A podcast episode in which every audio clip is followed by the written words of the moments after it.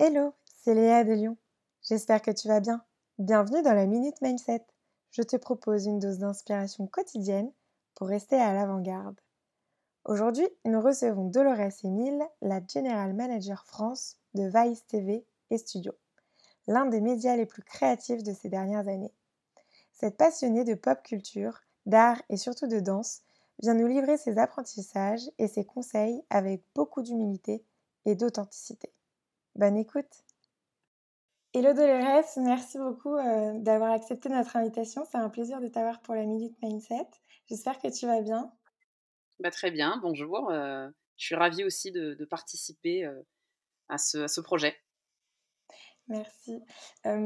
pour commencer, je t'avoue que pour chaque invité, je, cherche un peu des informations sur les réseaux, etc. Et j'avoue qu'avec toi, ça a été un peu compliqué. Il y a une petite part de mystère et du coup, ça me donne encore plus envie d'en savoir plus sur toi. Aujourd'hui, tu es à la tête d'une des lignes éditoriales les plus originales à la fois sur le ton, sur les expérimentations, sur les sujets avec Vice. Et du coup, ça me donne envie de comprendre un peu dans ton parcours quels ont été les apprentissages ou les, les déclics qui te sont arrivés et qui ont fait qu'aujourd'hui, tu gères un des médias les plus audacieux et créatifs de France? Alors, moi, pour répondre à cette question, en fait, c'est assez simple. Moi, j'ai toujours aimé tout ce qui était entertainment.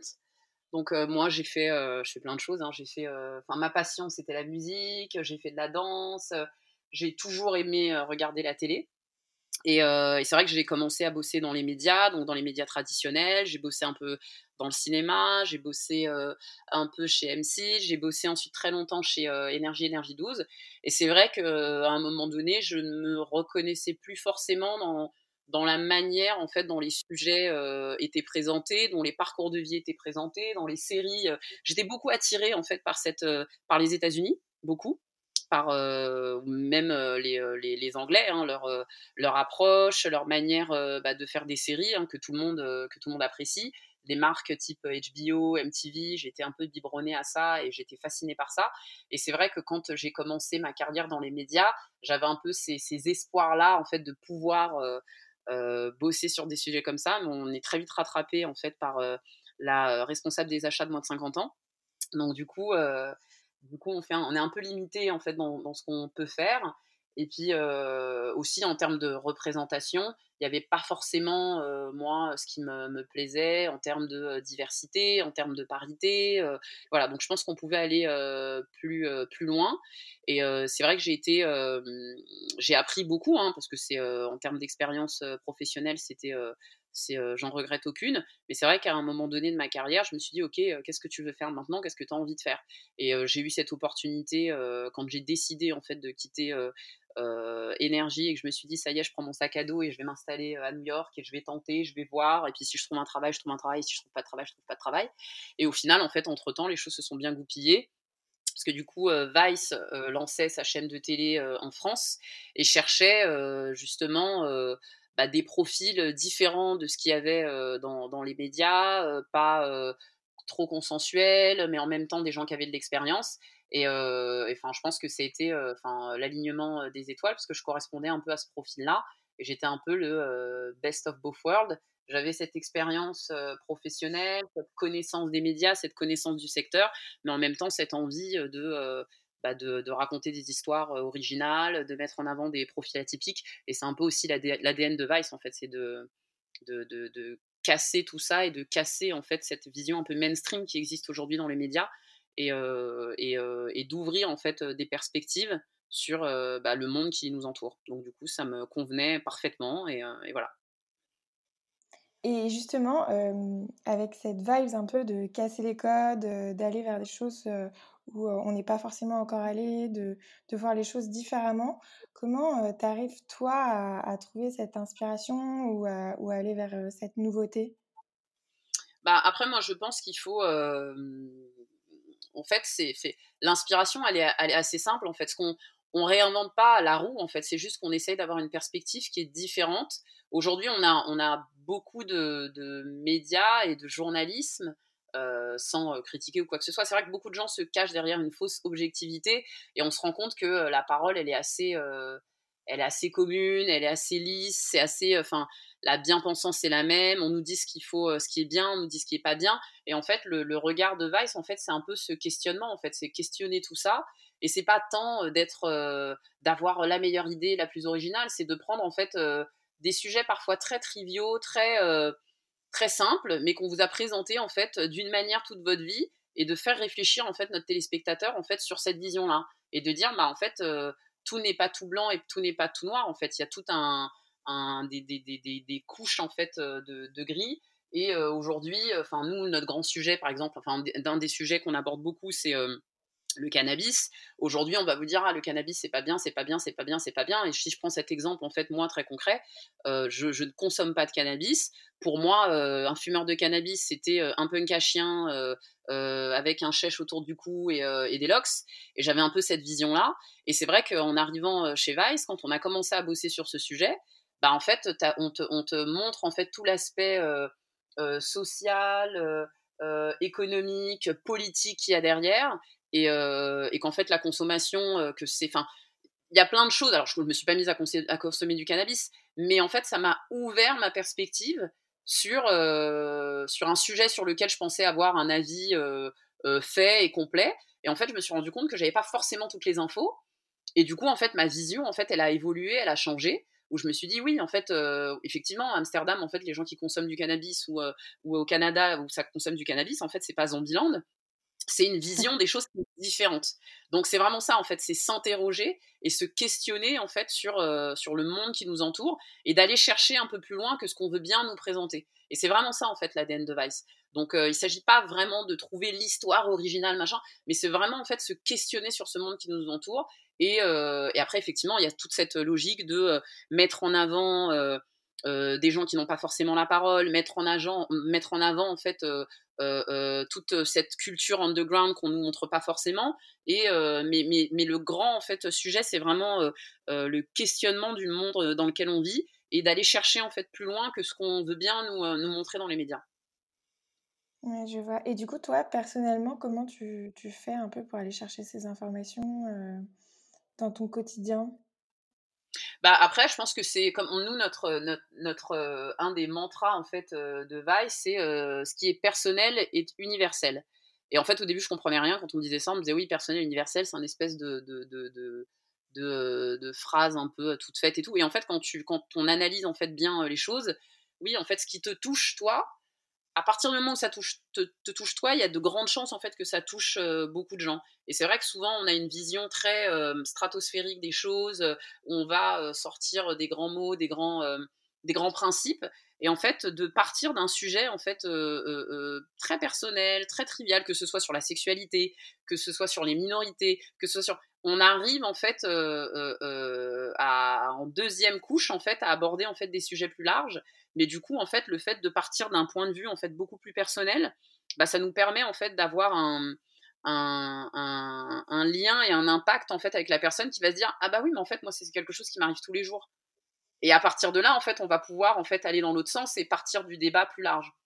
Mais euh, mais après pour ça je pense qu'il faut être euh, il faut être curieux.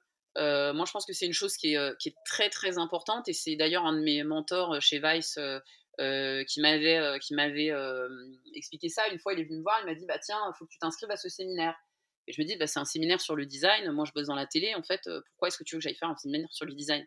Il m'a dit bah en fait, t'as rien compris. Si tu penses que ton job c'est d'aller que faire les événements télé, d'aller faire que des séminaires télé, en fait, tu, tu penseras jamais en fait outside of the box télé en fait.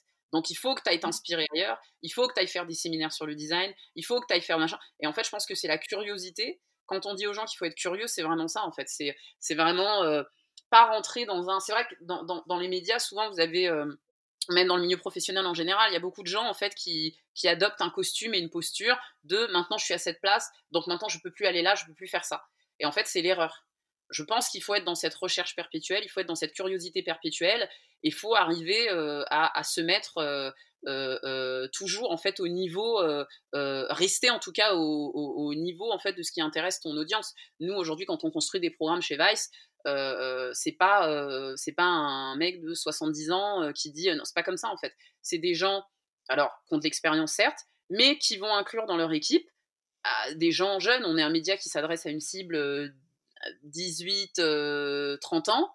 Bah, si vous n'avez pas dans votre équipe en fait des gens de cet âge-là, au montage, à la prod, à la réal, comment est-ce que vous voulez faire un programme en fait qui soit qui puisse résonner en fait sur cette audience-là? Donc c'est aussi important en tout cas de, de rester open, ouvert d'esprit et d'être curieux et vraiment d'être, de, c'est le conseil que je peux donner, c'est ça, c'est c'est de pas s'enfermer dans cette espèce de carcan de je bosse à la télé donc je fais ça, je bosse ça, ça. Non, en fait il faut être curieux, il faut s'intéresser à tout, il faut s'intéresser au design, il faut s'intéresser à l'art, il faut s'intéresser à la danse, à la musique. Enfin, faut vraiment en fait s'intéresser en fait à tout ce qui vous entoure pour pouvoir en fait utiliser ces éléments-là et nourrir en fait votre votre savoir-faire, votre réflexion et votre vie professionnelle. Trop bien. Tu as répondu à ma question du conseil, donc j'adore, merci. Et, et, du coup, quelle est ta source d'inspiration en ce moment? Moi, ma source d'inspiration, alors en ce moment, je lis un livre qui, de Elif Shafa qui s'appelle Soufi mon amour. Et, voilà, donc moi je suis très sur tout ce qui est bah, développement personnel, recherche de soi. Et en fait, c'est aussi, c'est aussi un, ça revient un peu à ce que je disais avant. Je pense que c'est important en fait de se connaître, de rester soi-même et d'exprimer son avis beaucoup en fait dans les réunions, on est souvent ah ben on attend qu'en fait la personne la plus forte ait donné son avis pour dire oui oui je suis d'accord. Je pense que c'est important en fait d'exprimer ses opinions personnelles. C'est assez difficile dans le milieu, enfin comme ça dit comme ça, ça a l'air bah oui c'est évident. Non, quand vous êtes dans une réunion avec des pontes, avec des DG, avec des gens qui potentiellement vont déterminer vos augmentations à la fin du mois ou pas, c'est difficile en fait d'exprimer son avis. Donc je lis beaucoup de livres comme ça sur bah, en fait, c'est important en fait de d'arriver en fait à savoir qui on est et, d'arriver aussi à exprimer son avis. Après, on est dans une entreprise, on suit bien sûr la vie professionnelle, mais c'est important en tout cas de, d'avoir cette satisfaction d'avoir pu donner son avis. Après, oui, non, machin. Et, c'est vrai que souvent, moi, j'avais, quand j'étais plus jeune, en tout cas, j'avais le, syndrome de la bonne élève. Donc j'ai la bonne réponse, mais j'ose pas trop dire, je sais pas quoi, machin. Et puis du coup, il y a quelqu'un qui dit un truc, je dis, ah, j'aurais pu le dire en fait.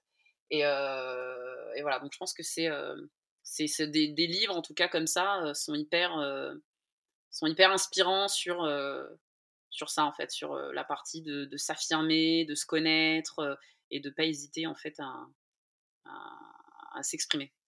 Trop bien. Et j'ai une dernière question pour toi. qui est un petit peu atypique. Qu'est-ce qui fait de toi quelqu'un de normal? Moi, je dirais le manque de confiance en moi. je pense que c'est voilà. Après, c'est bien et pas bien, c'est-à-dire que comme je n'ai pas confiance en moi, du coup, je me remets en question tout le temps sur machin, je me repose mille fois les mêmes questions en disant mais est-ce que c'est sûr, c'est sûr, c'est sûr. Mais c'est vrai que c'est souvent, je me dis peut-être que je serais allé plus loin, plus vite si j'avais eu l'assurance de, de, certains. Et, et, voilà, donc moi, c'est ça en fait que je dirais. Mais j'y travaille. Ouais, c'est ça. ça. ça. se travaille et je comprends tout à fait. En tout cas, merci pour cette belle note d'honnêteté. Et c'était un plaisir d'échanger avec toi. C'était très intéressant. Et, merci à toi. Et, je, te, je, te, remercie encore. Je te souhaite une très bonne journée et je te dis à très bientôt. À bientôt. Salut.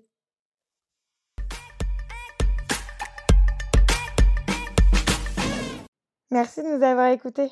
Si tu as apprécié ce moment, n'hésite pas à remercier notre invité. Tu peux retrouver toutes les références de l'épisode dans la description. Je t'invite également à liker l'épisode sur ta plateforme d'écoute et à le partager si tu as été inspiré. C'était Léa Fauché en collaboration avec Coderzain pour la Minute Mindset, un podcast proposé par Lyon l'école de l'ère entrepreneuriale. Si toi aussi tu veux rester à l'avant-garde, il ne te reste qu'une chose à faire, John Lyon sur johnlyon.co, j o n l i o n.co. À très vite